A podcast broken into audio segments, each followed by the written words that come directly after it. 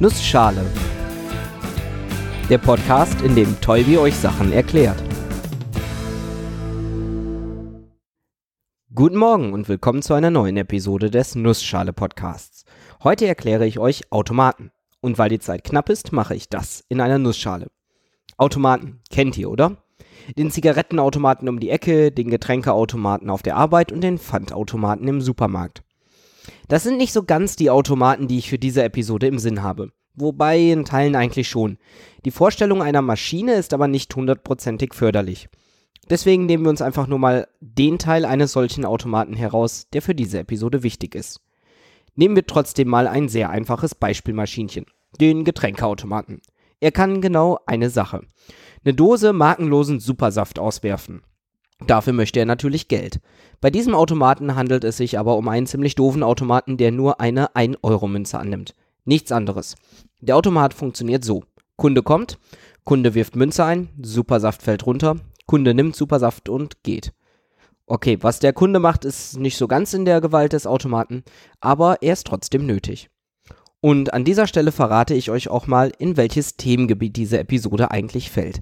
Es geht um die Informatik ist ja auch ziemlich naheliegend. Aber wie so oft in den Episoden über die Informatik geht es hauptsächlich darum, sich zu überlegen, was genau das System, das wir betrachten, ist und die Beschreibung dessen möglichst präzise zu machen. Das mag zwar dem einen oder anderen etwas öde erscheinen, aber Dinge zu analysieren und zu beschreiben hilft oft, sie zu verstehen. Und wenn man etwas versteht, ist man auch in der Lage, daraus Lösungen oder neue Ideen abzuleiten. Eigentlich eine Fähigkeit, die jedem Menschen nützt, nicht nur Informatikern aber ich schweife ab. Automat. Es fällt direkt auf, dass unser Automat Eingaben hat und Ausgaben hat. Eingaben in Form von Münzen und Ausgaben in Form von Supersaftdosen. Und wenn man genauer hinguckt, hat der Automat auch zwei verschiedene Zustände.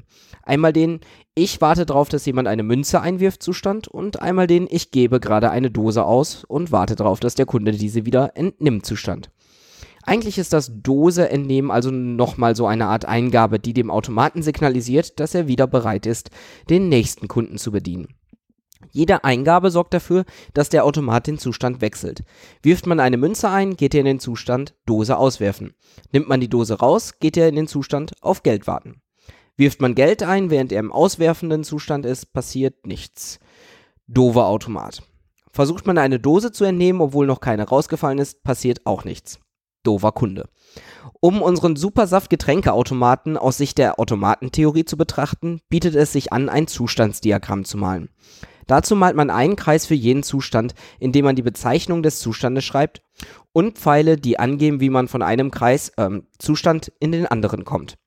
Dazu schreibt man die benötigte Eingabe an den Pfeil. Außerdem markiert man noch, welcher Kreis dem Startzustand entspricht. Hier auf Münze warten. Und zu jedem Zustand gehört auch eine Ausgabe. Und natürlich wird auch das wieder etwas mathematischer formuliert, mit einer Zustandsmenge, einem Eingabe- und einem Ausgabealphabet und Transitionsregeln. Das sparen wir uns heute aber mal. Im Prinzip habt ihr nämlich schon einen der wichtigsten Typen von Automaten verstanden. Den DER, den deterministischen endlichen Automaten. Deterministisch, weil ganz klar vorgeschrieben wird, was passiert. Jede Eingabe hat eine ganz bestimmte Zustandsänderung als Folge. Und endlich, weil wir eine feste Anzahl an Zuständen haben. Insbesondere nicht unendlich viele.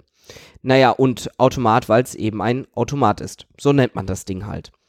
Und wenn wir das Ding schon der nennen, dann gibt es logischerweise auch einen näher, einen nicht deterministischen endlichen Automaten. Bei diesen ist der nächste Zustand nicht genau festgelegt. Wenn er in einem bestimmten Zustand ist und eine bestimmte Eingabe bekommt, gibt es trotzdem mehrere Möglichkeiten, wie es weitergeht.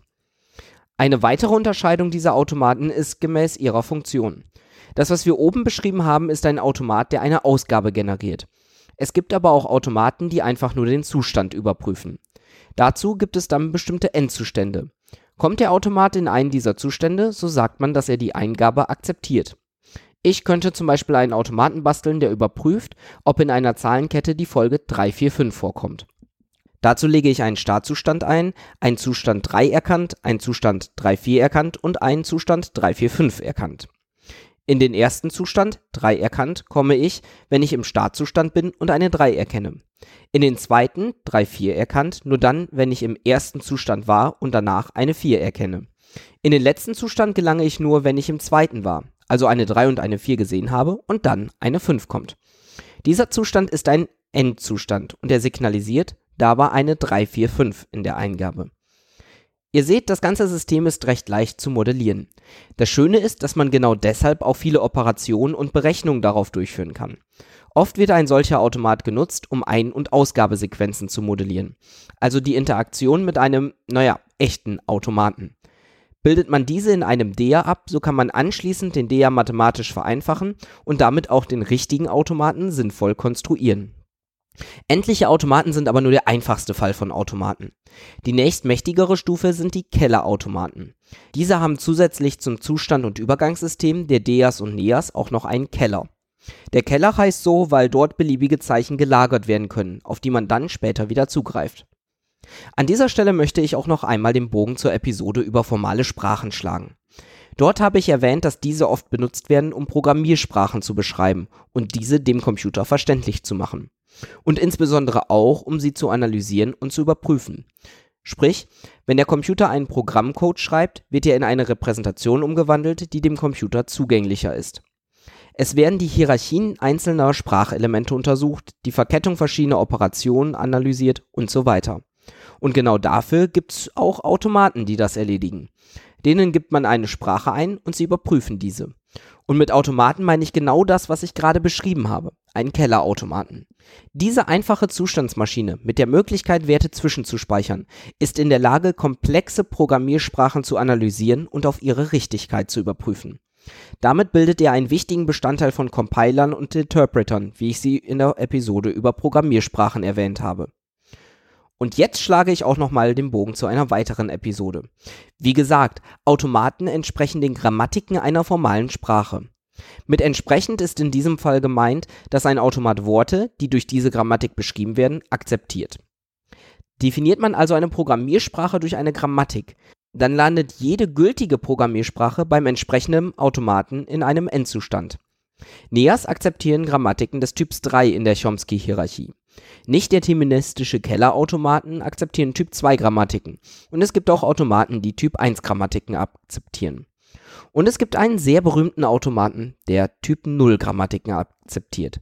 Spannung. Die Turing-Maschine. Und die kennt ihr ja schon. Bis nächste Woche.